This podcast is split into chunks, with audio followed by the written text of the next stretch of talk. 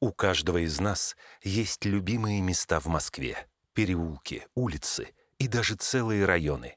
Медиаплатформа «Москва с тобой» и цифровой туристический сервис «Руспас» подготовили серию аудиоисторий о Москве вместе с известными артистами, певцами и телеведущими. Изучайте город вместе со звездами.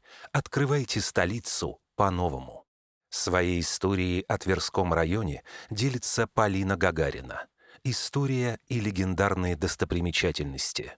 Добрый день, друзья! С вами Полина Гагарина. И сегодня я расскажу о любимом московском районе Тверском. А любимый он, потому что связывает меня с детством. Здесь по-прежнему есть парк, в котором гуляла я, мой сын и теперь моя дочь. До Садового кольца – минута. До Третьего кольца две минуты на велосипеде. Мой дом находится в глубинке, во дворе. Тут тихо и шумных дорог не слышно. Детский садик, музыкальная школа. Я обожаю этот район. Он мой абсолютно. Я живу через парк от своей мамы, которая осталась в квартире, где я выросла. Я считаю, мне повезло жить и родиться в одном из лучших районов Москвы.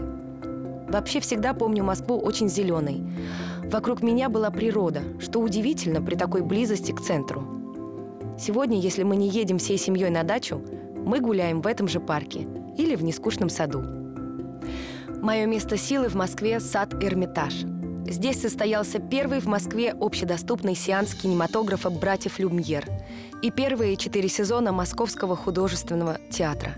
Здесь прошли премьеры пьес Чехова «Чайка» и «Дядя Ваня». Не раз блистала балерина Анна Павлова и устраивал бенефисы Федор Шаляпин. А еще в саду в качестве дирижера русской частной оперы дебютировал великий Сергей Рахманинов.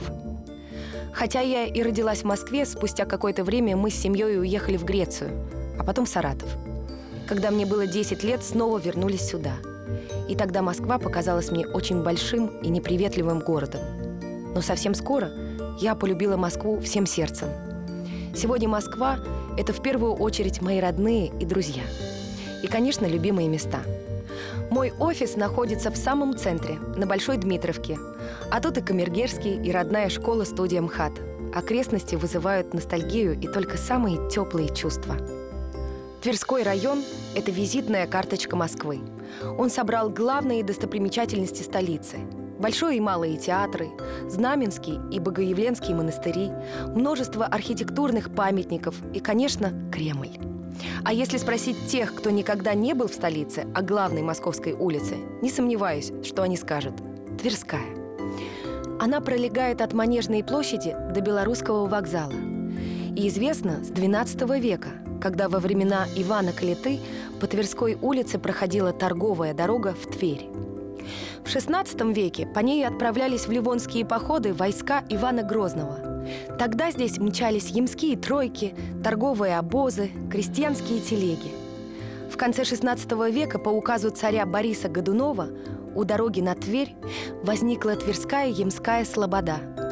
Потом отсюда, от Тверской заставы, отправлялись обозы в Санкт-Петербург и Смоленск – 9 августа 1870 года от Смоленска пошли в Первопрестольную первые рабочие поезда, а спустя полтора месяца было открыто пассажирское и товарное движение. Вокзал, кстати, не всегда был белорусским и неоднократно менял свое название. Смоленский, Брестский, Александровский, Белорусско-Балтийский.